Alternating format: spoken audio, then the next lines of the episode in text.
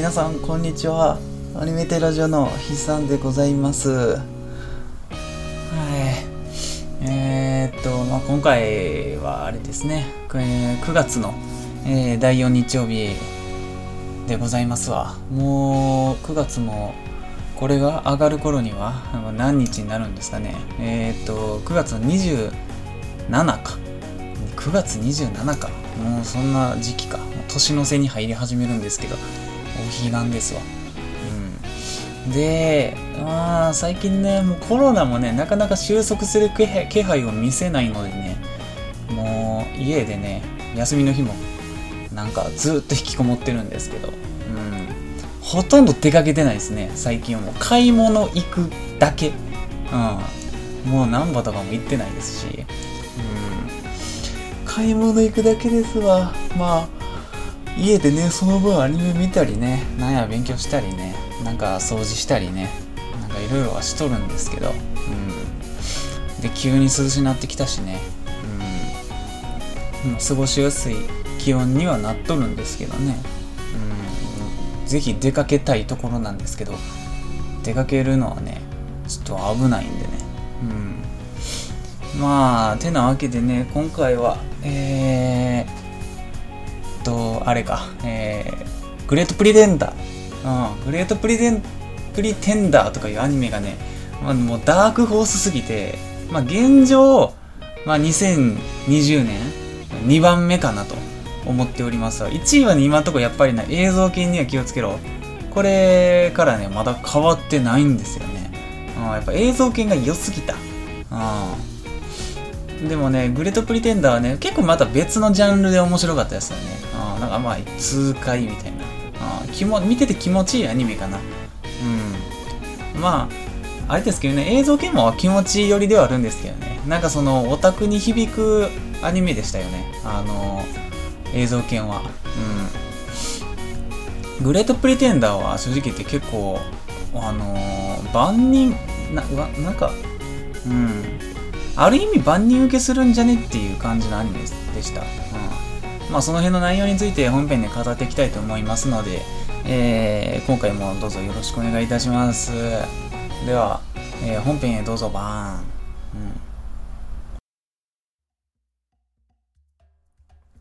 はい。っていう感じですね。うん。でグレートプリテンダー、割とね、あの、あたたた。うん。その、なんか話題なってない、内容に対して話題になってないような気がするんですよね。うん。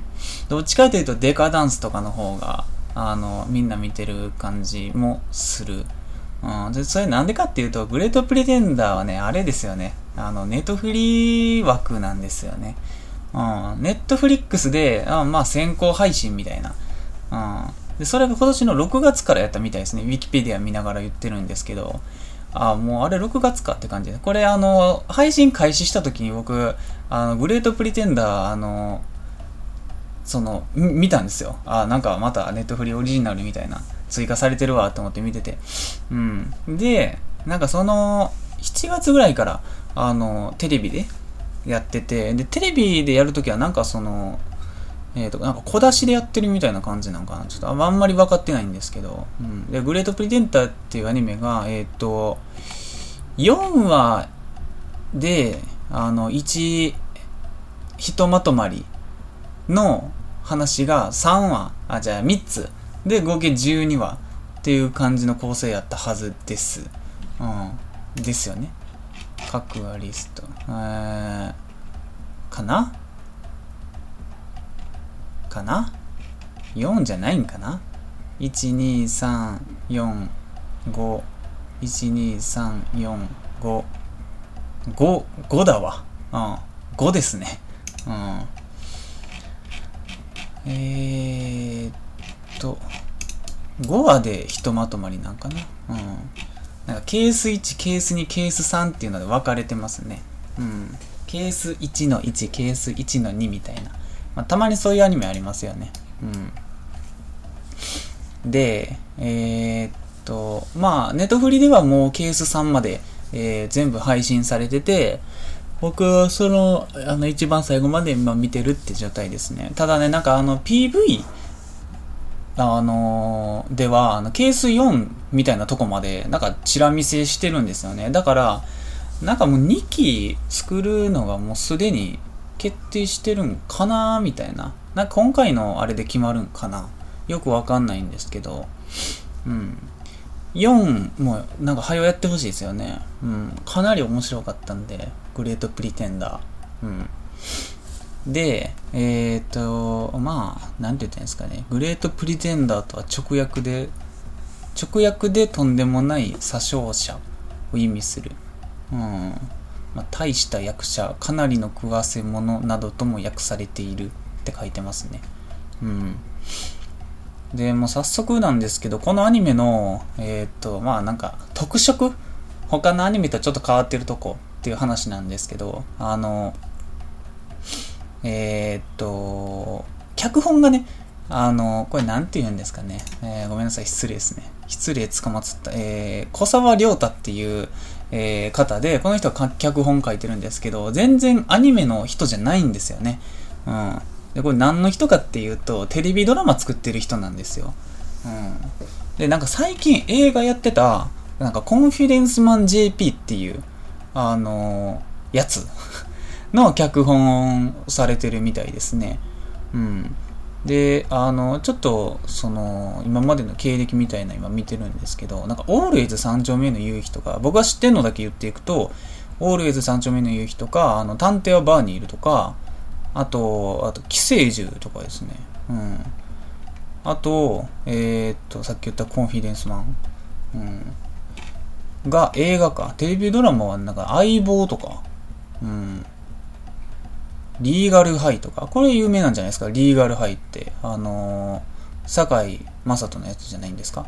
全然知らないんですけど。マジでドラマ見ないんで。うん。なんかそういう感じの、あの、ドラマ。これ見たことある人は多分つかみやすいと思うんで、そういう感じのドラマを、あの、作ったりしてる人ですよね。が、あの、今回、アニメの脚本を書いたよっていう、えー感じですね。うん。で、えっ、と、監督はね、普通に、冠城宏っていう、えっ、と、アニメーションの、なんか、まあ、普通にアニメーター出身なんですかね。ちょっとあんまりわかんないんですけど、あの、アニメの監督を、えーされてる方ですね。うん。この人はね、なんか、君に届け監督、えー隣の怪物くん監督、ほおずきの冷徹監督、えーあと僕が見たことあるのはこれ、あれですね、91 days。これもかなり有名なんですけど、これと一緒ですね。うん。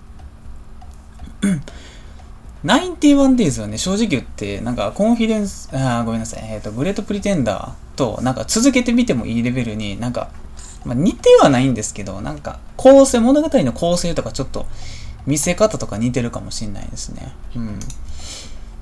で、えーっと、なんで、あの、すごいこのアニメね、あの、えなんか、なんて言ったらいいんですかね、気持ちいいんですよね、見てて。あの、話が。うん。あの、似てるアニメが、えー、デュラララの一期、うん。と、あと、えっと、バッカーノとかですよね。うん。あそこら辺の、あのーなんて言ったらいいんですかね。その、群像劇っぽくて、えーっと、なんか、その、最終回で、その、すべてのパ、あの、ピースが繋がって、ドーンみたいな。ちょっと、抽象的な表現ですけど。うん。あー、なるほど、あー、なるほど、こういうことねーってなって、最後もバカーンって圧倒されるみたいな。うん。あんまりその予測とかできない感じの内容でよかったですね。うん。で、えーっと、アニメーション制作はこれ、ウィットスタジオになるんですよね。結構ね、意外なんですよ。ウィットこういうのをするんやっていう。うん。ウィットって、あの、もう僕の中でイメージはもう完全にあの、あれですよね。えーっと、進撃の巨人？うん。進撃の巨人を作ってる、えーアニメーション会社ですよね。あとは、えっと、僕何回か、結構初期のアニメテラジオで言った、えっと、魔法使いの嫁もウィットスタジオですよね。うん。あとは、まあ、鋼鉄城の川練りと、ほおずきの冷徹。うん。あと、終わりのセラフとかも、えー、あれかな、ウィットかな。うん。なんかあれですよね。かなり綺麗な、えー、激しい動きとかも得意ですよね。進撃とかカバネリ、えー、を見るに。うん。で、えっ、ー、と、あれかね。あれかね。えっ、ー、と、まあ、まあいいや。うん。で、えっ、と、まあ、あれかな。ウィットは別にそこまで掘り下げんでいいかな。うん。で、これあれなんですよね。ウィットってあの IG 出身の人が立ち上げたんかなよくわかんないんですけど、このウィットの、えっ、ー、と、主要人物のその相関図が、うん。えー、プロダクション IG の企画室にて企画プロデューサーを務めていた、えー、和田、和田ジョージ、並びに、えー、中竹、えー、哲也をはじめとした同社の制作6課のスタッフが中心となって2012年6月1日に設立したって書いてますね。ウィットって2012年設立なんですね。まあ、どうすかね。古、まあそこまで古くもなく、新しくもなくって感じですかね。あのぐらいの時期ってアニメーションの制作会社、ポンポンできてる感じあったっけな。ちょっともう微妙ですよね。ウィット。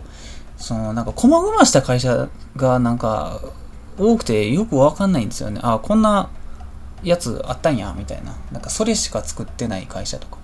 うん。そのアニメ一本です、みたいな。うん。なんか分かれてきてますよね。うん。その、なんだ、あの、ガイナから、その独立したカラーとかさ、うん、今回の IG から独立した WIT とかさ、ちょっともう、ややこしくて、うん、なんかあのあれか、えー、っと、BNA の話。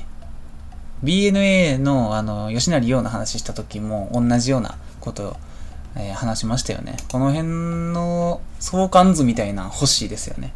うん、今現在の2012年時点のアニメーションのその人物と会社の相関図。うん。まあ、ウィットスタジオの説明こんなもんですよ、と。うん。で、えー、グレートプリテンダー良かったところ、えっ、ー、と、すげえ、あのー、さっき言ったドラマ的な見せ方が多くて、なんか、その、同時期に、僕が見てた同時期に、あのあれか、えっ、ー、と、何やったっけ、半沢直樹。全然見たことないんですけど、半沢直樹がなんかもう一旦なんか盛り上がってて、なんでか知らないんですけど、新しいのやってたんですかね。再放送かわかんないんですけど。うん。だから多分、ああいうのも、ああいうの好きな人が好きなんじゃないかなって思います。うん。なんか悪い人がおって、あの、知恵で、あの、なんて言ったらいいんですか？復讐するみたいな。うん。反撃するみたいな。うん、でもまあこれ、あの、内容全然言ってなかったんですけど、あの、主人公が、えっと、詐欺師なんですよね。日本人の枝豆、枝豆じゃない、えっと、枝豆、え、枝村誠っていう、まあ、通称枝豆なんですけど、うん。で、主人公が詐欺師なんですよね。で、えっと、なんかその日本に、あの、来てた、えっと、誰だ、ロー、ローラン、ローラン・ティエリーっていう、あの、スワベが恋してる、すごいあの、ダンディーな男の人がいるんですけど、に、あの、その枝豆が騙されて、その、ロサンゼルスまで連れて行かされるんですよね。で、そこでなんかその詐欺の手伝いをさせられるんですよね。それがまあ、あの、ケース1の、えー、っと、なんていう題名やったっけ？ロサンゼルスコネクションっていうやつなんですよね。これが1話から5話まで。まあ、その出会いの物語ですよね。枝豆と、その、コンフィデンスマンたちの。うん。で、その、あのー、主人公を引っ掛けてきた男が所属してる、なんか詐欺師の集団みたいなのがいるんですよ。うん。なんか、コンフィデンスマンって自分らで呼び合ってるんですけど、うん。に、あのー、まあ、アビゲイルっていうちょっとヒロインみたいな人とか、シンシアっていう、あのー、なんて言ったらいいんですか？なんか女のキャラとかなんかいろいろいるんですよね。うん。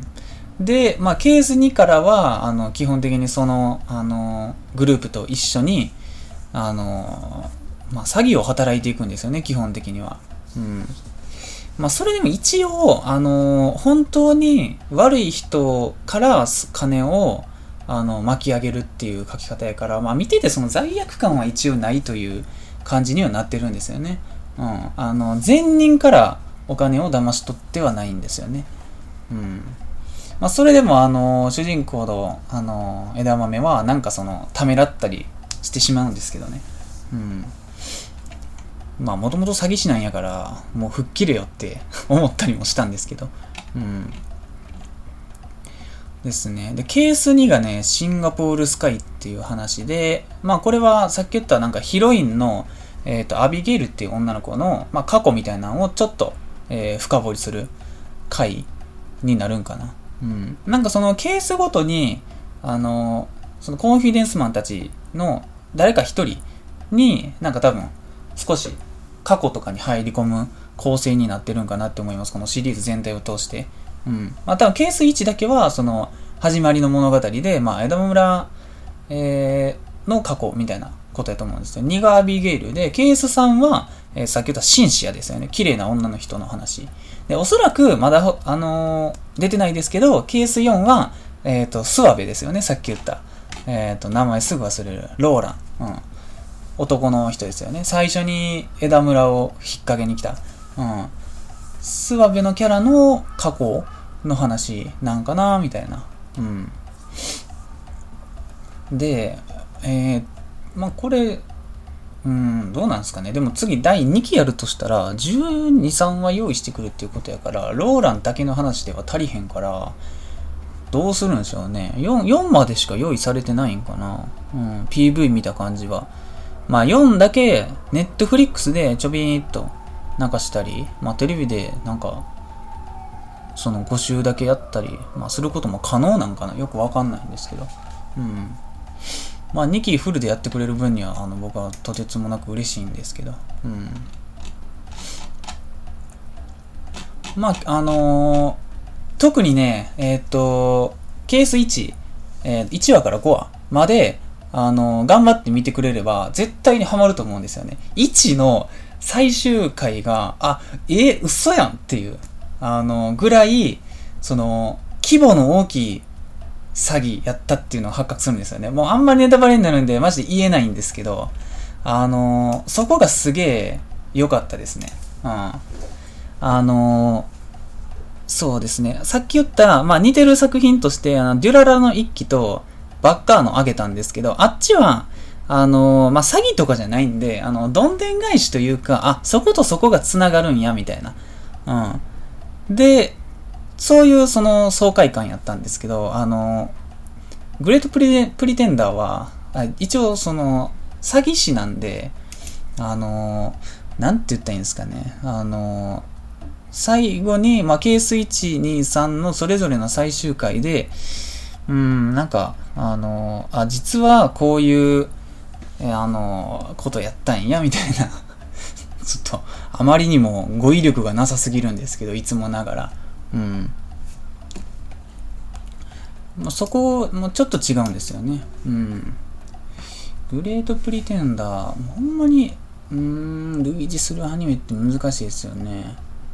うん。だから僕、両方とも見たことないですけど、やっぱりコンフィデンスマンとか、コンフィデンスマン JP っていうドラマと、リーガルハイっていうのがやっぱり近いんでしょうね。よくわかんないんですけど。うん。で、えー、っと、今何分？ちょっと見よう。えー、っと、お、まだ20分ぐらいか。うん。で、えー、っと、これがもう一つ、えー、っと、特出して説明しておきたいことが、あれですね、主題歌ですよね。うん。多分ね、主題歌で割と、なんか、その、ネットの記事とかに取り上げられてたような気がします。うん。で、あのそれがどっちのことかっていうとエンディングの方なんですよね。まあ、エンディングっていうか、主題歌になるんですかね。うん。で、あのエンディングで流れるんですけど、ザ・グレート・プリテンダーっていう曲が。これはね、あのまあ、藤田が好きなね、あのクイーンですよね。のボーカルのフレディ・マーキュリー、うん、が歌ってるんですよね。うん。これいつの曲なんかは知らないんですけど、うん。で、それが僕マジで知らんと、あの、最初聞いてたんですよ。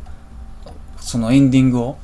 うん。で、あの、1話ぐらいからエンディング飛ばしたことなかったんですよね。な、なんでかっていうと、なんか偉い歌うまい外人が歌ってんなーってずっと思ってたんですよね。なんなんこの曲って言って。しかもね、無駄に長いんですよ、エンディングが。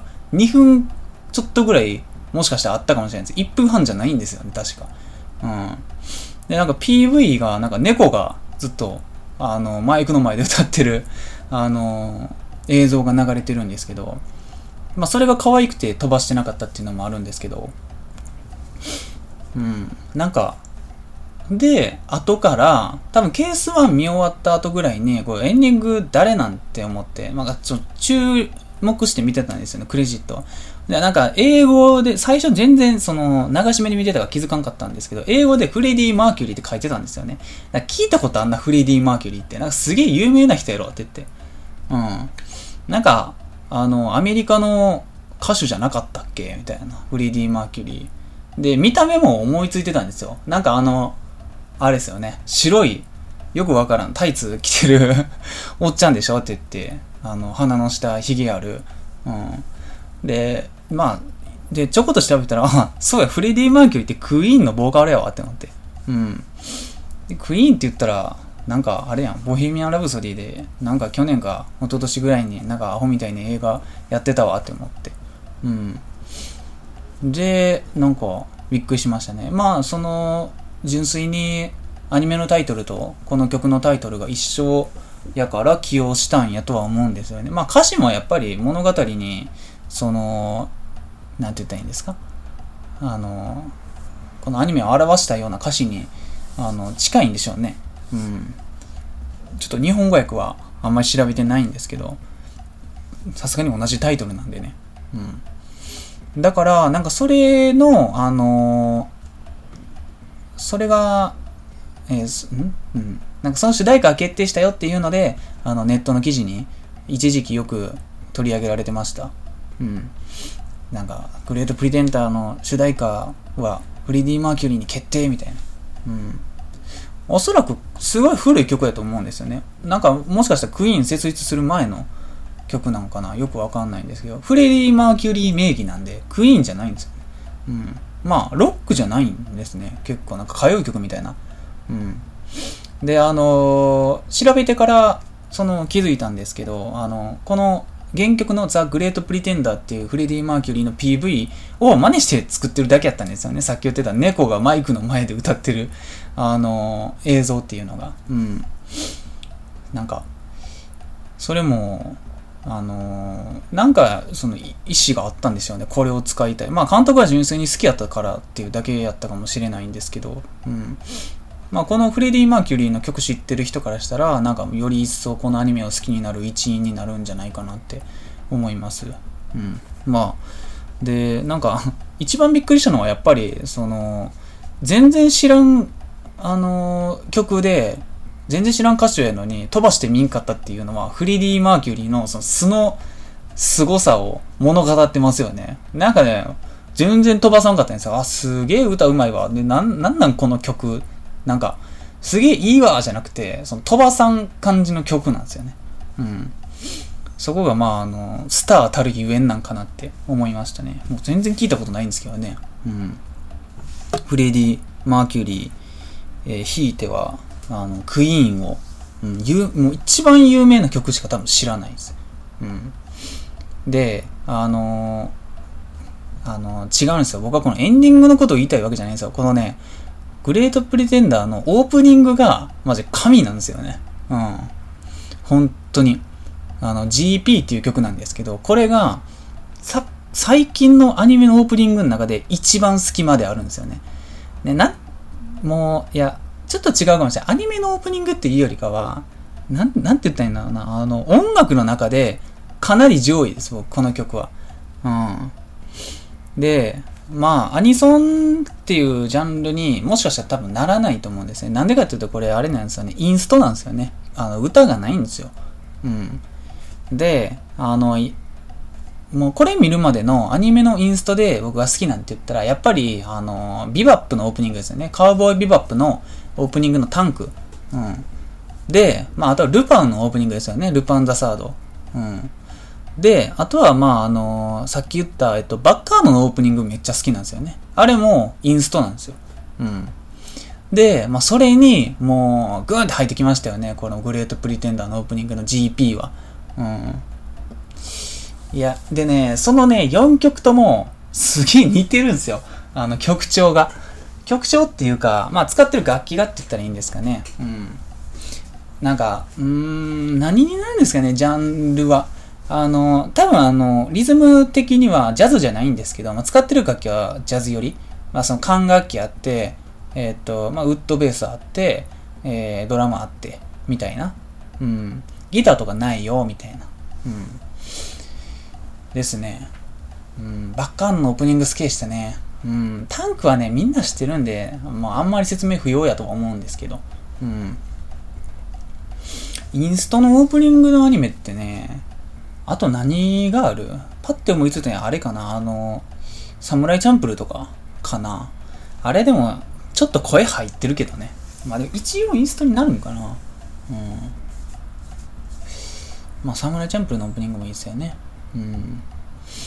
いやー、このね、GP という曲はね、惜しいことに、あの、このアニメ専用に作られた曲なんで、あの、フルとかがないんですよね。探したんですけど。うん。で、あの、別に、なんとかっていうアーティストが作ってるわけでもないんですよね。普通に、あの、この山田豊っていう、えっ、ー、と、作曲家が、あの、作った、このアニメのためだけの、おそらく曲なんですよね。うん。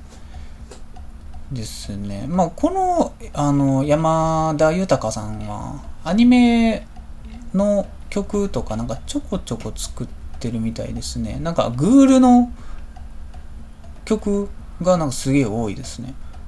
うん。グールぐらいしか知らないですよ。この見た、この人が作ったアニメの曲の中で。僕は見たことあるのは。うん。ほとんどあれですね。ドラマとか映画とかですね。うん。そこら辺の起用もおそらくこの冠城さんのあれなんですかね。あの、好みなんでしょうね。うん。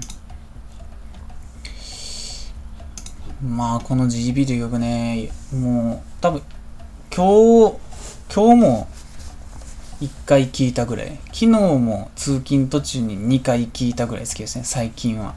うん。もう、とにかく上がるんですよね。うん。だから、あのー、まあ、このフレディ・マーキュリーの曲もいいんですけど、僕はこの、オープニングに注目してほしいですね。うん。フルがないのが残念すぎるんですよね。うん。まあ、この、えー、グレートプリテンダーか。うん。放送、テレビでの放送どうなっとるんかね、これ。えー、っと、あれか。今、多分、えー、っと、このケースさんですね、最後の、え、っと、2話ぐらいまでやってるんかな ?1 話か2話ぐらいまでやってる。だからテレビではまだ終わってないんでしょうね。この書き方やと。うん。あ、で、1個言うの忘れてた。このアニメね、キャラデザがね、貞本、えー、義行なんですよね。うん。そこがね、またびっくりして、この作品の、その、アベレージの、その、スコアのアベレージを上げてる一人ですよね。うん。このね、貞本さんなんで、貞本さんってあれですよね、エヴァンゲリオンのキャラデザの人ですよね。うん。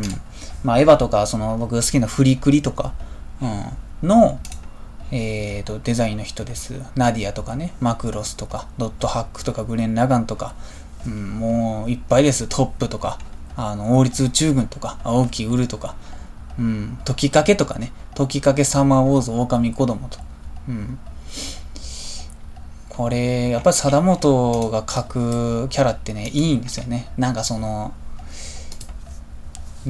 独特の良さがあるんですよね。その、あんまり、アニメ、アニメしてない見た目なんだけど、あの、劇画調でもないし、みたいな、すごい、なんかその微妙なニュアンスの顔を描くんですよね。うん、この人の、あの、キャラっていうのは。うん。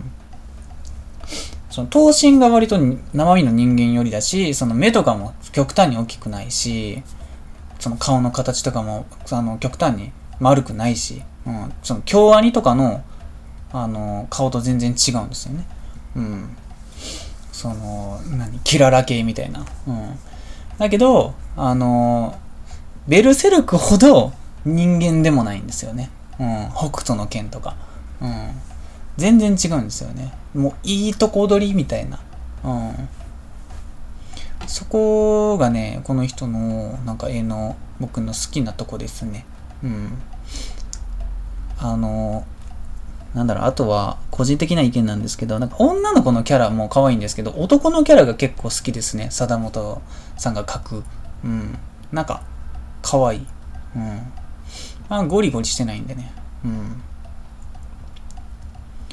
で、えー、っと、まあ、このアニメに関してだけ言うと、あのー、作画っっていう見方はそんなに僕はしなかったですね。まあなんでかっていうとやっぱり動くアニメじゃないからですよね。内容の、内容のアニメというか、なんなんですかね。あの、それぞれのケースの最終回が気持ちいいアニメ、気持ちいいだけのアニメ。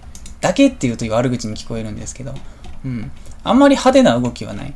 ただ、あのー、あれですね、えっ、ー、と、ケース2の、えっ、ー、と、なんていう名前やったっけ、えシンガポールスカイっていう題名なんですけど、あの、シンガポールスカイは、あの、飛行機飛行機って、あの、あれですね、一人乗り用の、あの、なんていうんですかセスナっていうか、なんか、普通の飛行機あるじゃないですか。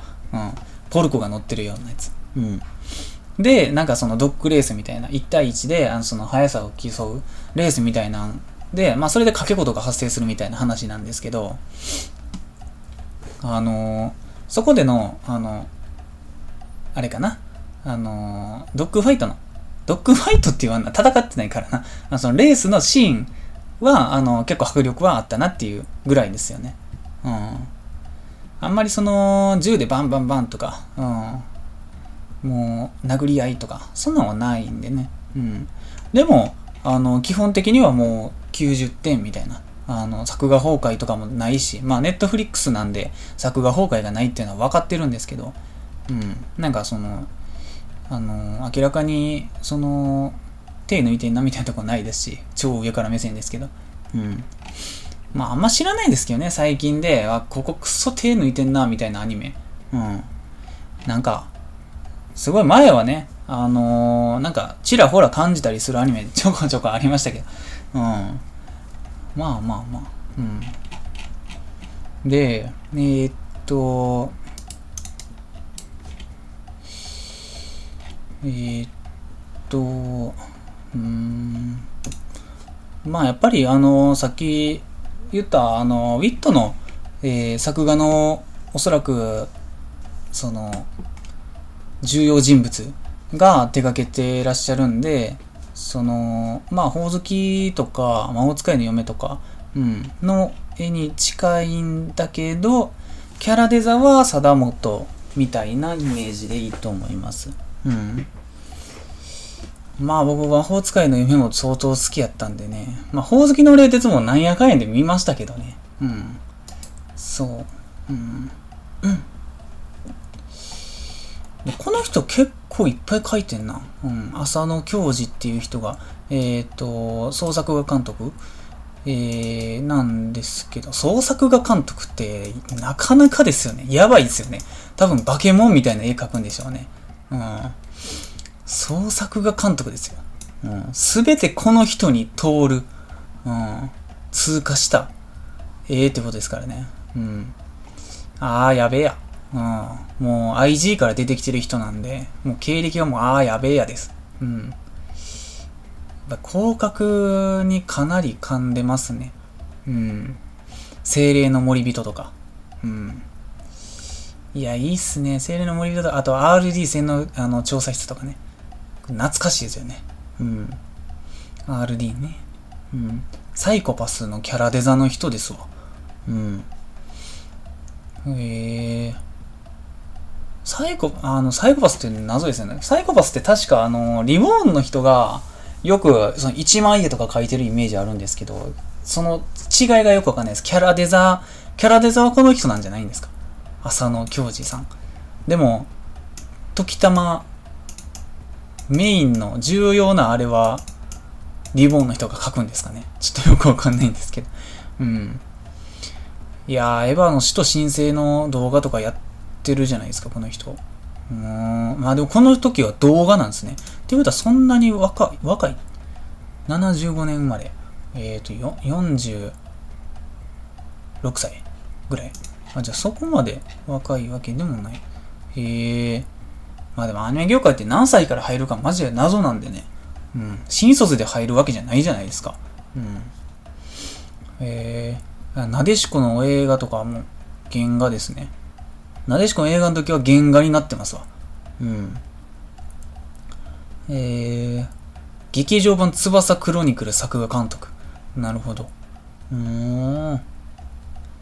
いや、僕が持ってるじゃあ、攻殻機動隊スタンドアローンコンプレックスの原画の中にもしかしたらあるかもしれないってこと。うん。あ、でもこれソリッドステートソサイエティやわ。うん。なるほどないろいろ、まあ見てたらおもろいっすよね、こういうのって。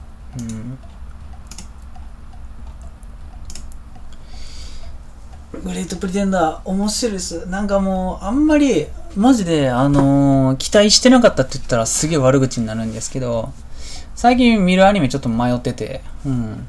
そのグレートプリテンダー見るかってなって、うん。見たら、いや、こういう感じやとはあんまり思ってなかったですね。うん。かなり楽しみです。続編。まあ、高確率で来るでしょうね。あの、煽り方やと。うん。うん。ちょっと駆け足で行き過ぎた？まだ37分やけど。でも正直言って、本来であればこのぐらいの尺がちょうどいいんでしょうね。うん。あとね、ちょっともう、こっから話それるんですけど、えっと、まあ、グレートプリテンダーは、ちょっとぜひ見てほしいんで、見てくれと。うん。あの、ワンクールやし、すぐ終わるし。うん。あと、なんて言ったらいいな、ケース1、ケース2、ケース3って分かれてるから、次見やすい。今日はケース1見るぞ、みたいな。うん。もう3、3時間ぐらい取れば見れるんで。うん。2、3時間。うん。で、えっと、あれですよね。世間話になるんですけど、あのー、え、あ、そうそうそう。バイオレット・エヴァーガーデンの映画がね、やっと公開になったんですよね。まあ嬉しいことに。うん。で、早を見に行きたいんですけどね、なんか全然席が空いてなくて、うん。ちょっと、早を見に行かんと終わっちゃいそうなんで、うん。でも、あれじゃないですか。もう満席で見に行きたくないじゃないですか。基本的に映画なんて。左右に人おる中で映画見たないっすわ。うん。そう、別にね、あの、いいんですけど、なんかコロナの中、左右人ギッチギチの中で映画見に行くのもなって。でも、その映画、あの、公開したって聞いたんで、僕ちょっともう、あの、バイオレット・エヴァーガンデンこの前見返してたんですよ。ほんでもう案の定、もうボロ泣きしてもうて。うん。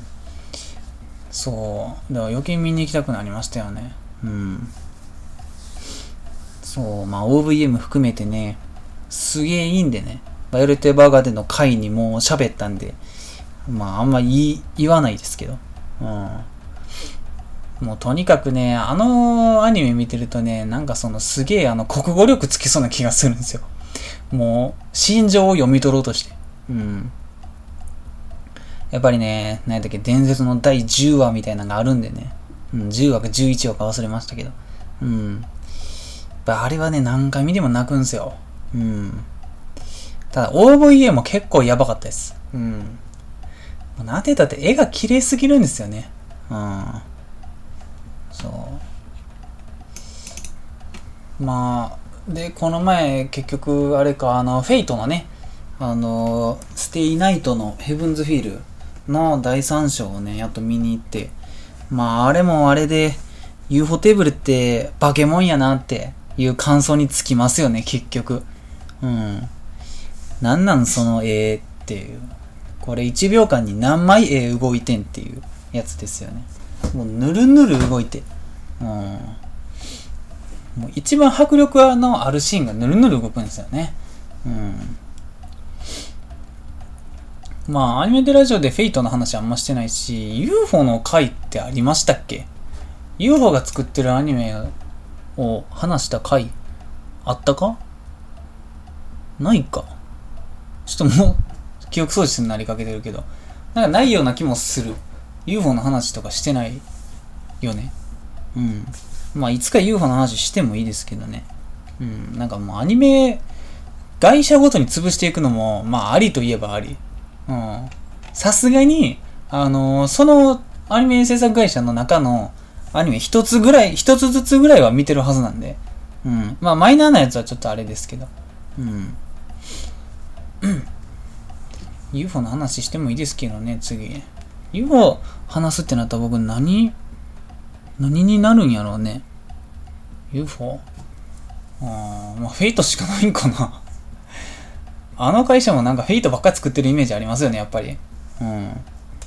他にも多分あったと思うんですよ。なんかとうらぶとか作ってましたよね。うん。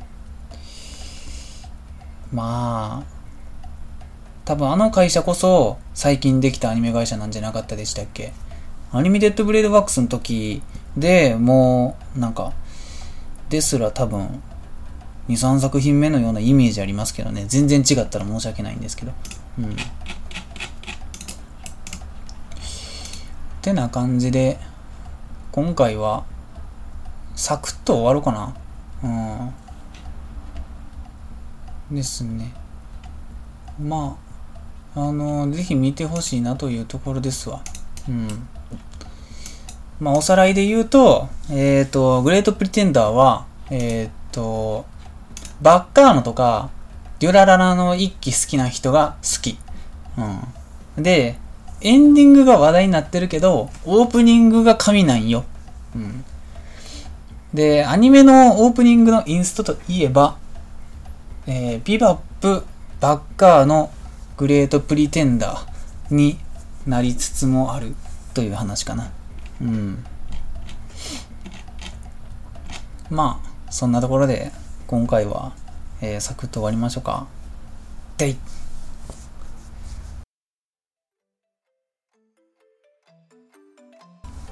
はい。まあ、えー、で、これオープニングで言うべきやったんですけど、今回ね、ちょっと、あの、最近僕、あの、スマホを変えたんですよね。うん、新しく。うん、なんかボーナス入ったからもう変えようって思って、前の携帯結構もうガタ来てたんで、うん。で、今回ね、あの、両方のマイクで撮ってるんですよ。どっちが音いいか試したろうって思って。うん。でもなんだかんだでね、あの、iPhone、あの、マイクとかもなんか妥協しなさそうなんで、なんか前のスマホの方が音質いい可能性が、まあ、6.7割ありますよね。うん。まあ、どっち使うかはね、もう皆さん別に、あの、どっちでもいいと思うんですけど、まあ、僕が聞いて、音が良かった方にしたいと思いますわ。うん。そう。よいしょ。うーん。うわ。疲れるわ。うん。なんか言うことあったっけな。うん。えー、特にないかな。なんかあの、最近ちょっと家おること多いんで、あの、ずっとしたかったね、あの、オクトパストラベラー、トラベラーっていう RPG のゲーム買ったんですよ。それやってるんでね、もしかしたら、クリアしたらもうその話するかもしれんっていうレベルで面白いんで、まああれは話いいし、なんかアニメ語る時の、えー、口調となんかそんなに変わらなくいけそうなんで、まあもしかしたらっていうので、えー、お願いします。えー、アニメテラジオで見てほしいアニメや使ってほしい枕など皆様からのお便りをお待ちしております。宛先はアニメテラジオ at gmail.com TwitterID はアットアニメテラジオとなっております。はい。まあね、あのー、急にね、気温が涼しくなって、ちょっと開放的になっちゃって、あのー、僕みたいにあの、ベランダをね、開けて、風通しよくして寝ちゃうこともあるかもしれませんが、あの、そういう時にかけてすぐ風邪ひいたりするんで、皆様をどうぞお気をつけてお過ごしくださいませ。はい。でなんか今回すげえ早口で全体通して喋った気がするんやけど、なんでやろう。暑いからかな。うん。なんかあの、収録するとき部屋閉め切るんですげえ暑いっすわ、今。うん。終わったらすぐ開ける。うん。じゃあ、そんな感じでお疲れ様でした。です。